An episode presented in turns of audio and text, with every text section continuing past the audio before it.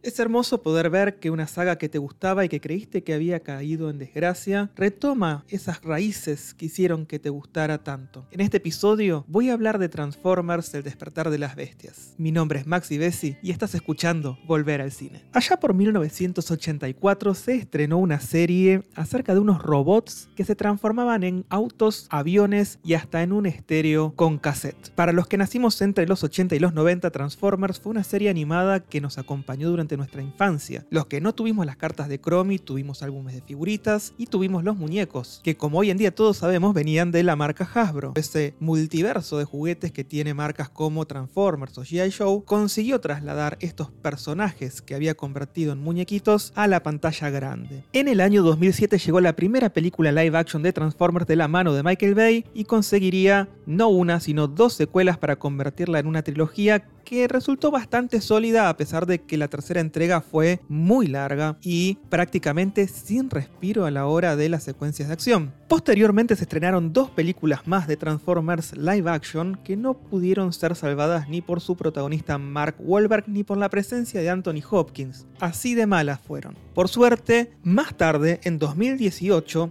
se estrenó Bumblebee, una película acerca de los Transformers centrada en este personaje y que nos devolvió, por lo menos a mí y a varios de los fans con los que tengo contacto la fe en la saga de live actions. Representaba muy bien el espíritu de esa animación que nos volvió locos de chicos. Transformers El despertar de las bestias sigue en la línea de Bumblebee, también como precuela de las anteriores y no sabría decirte si como precuela de las de Michael Bay, porque en las entradas de cine dice Transformers 6, pero esta precuela ocurre en 1994 y hay ciertas inconsistencias que por ahí la convierten en un reboot más que en una precuela de esas películas que arrancaron con la saga en 2007.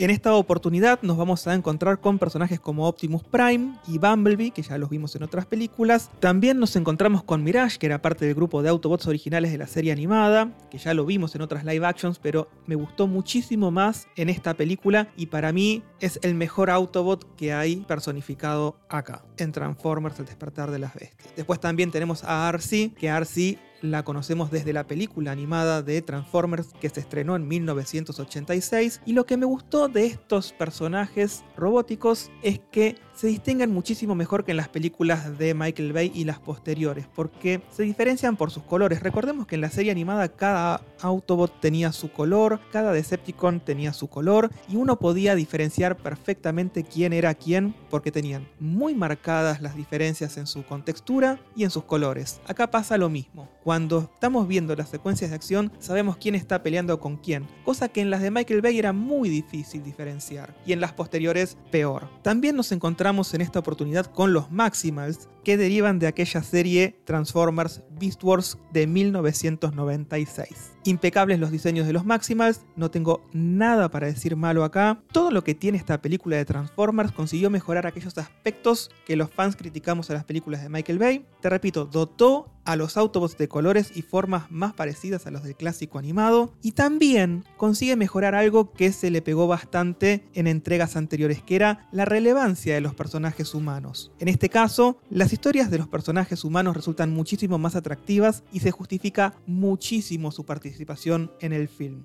porque los Autobots en esta oportunidad quieren pasar desapercibidos y los mandan a hacer prácticamente todo lo que hay que hacer para conseguir ese elemento que están buscando. En caso de que sea una precuela, eso jugaría en contra, porque si uno la piensa como precuela, el riesgo de aventura ante la evidente falta de repercusión derivada de los hechos de la primera película de Michael Bay hace que no nos preocupen mucho los personajes porque sabemos que van a salir bien. Ahora, si esto es un reboot, que no me queda claro, es una pegada. Va genial, las secuencias de acción son buenísimas. El tema es que, te repito, como no sé si es un reboot o si esto es una precuela, como que mucho no sentí el tema de que haya riesgo. De hecho, como puede verse en uno de los trailers, a Bumblebee le hacen muchísimo daño y no causa mucho impacto si uno lo piensa como precuela, porque sabemos que Bumblebee va a estar en cinco películas posteriores. Entonces, medio difícil y medio confuso este estilo precuela que se le dio a la película sin saber si es un reboot o no. Lo que también emociona muchísimo en esta oportunidad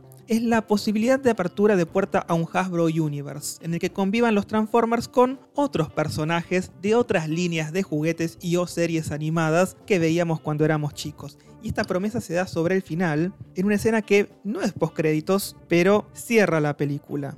Así que la promesa de este universo Hasbro enorme y en el que pueden llegar a cruzarse cosas que disfrutamos muchísimo en nuestra infancia es una promesa enorme y que da ganas de seguir viendo películas de este estilo. Aprovecho la oportunidad para agradecer la invitación a la Band Premiere para que pueda ir a verla con mi hijo más chiquito de 3 años que disfrutó toda la película, se mantuvo sentado como un lord inglés y lo único que preguntaba era dónde están los Transformers en las secuencias en las que había nada más que humanos. Pero el resto lo disfrutó muchísimo, las secuencias de acción le encantaron y su personaje favorito, después de que le pregunté, es Optimus Primal. Si estás pensando en ir al cine esta semana y ya viste todo lo que hay, la opción segura es Transformers en caso de que te gusten las películas de acción y te recomiendo que vayas a verla para que saques tus propias conclusiones y después me cuentes en redes sociales qué te pareció. Recordá que en redes sociales podés encontrarnos como arroba volver al cine en Twitter y en Instagram. Y a mí me podés encontrar como arroba maxibesi.ok con doble S en Instagram y como arroba maxbesi en Twitter. De esta forma entonces voy cerrando este episodio y nos reencontramos en una próxima edición. Espero que esto te haya dado un poquito, aunque sea de ganas, de volver al cine.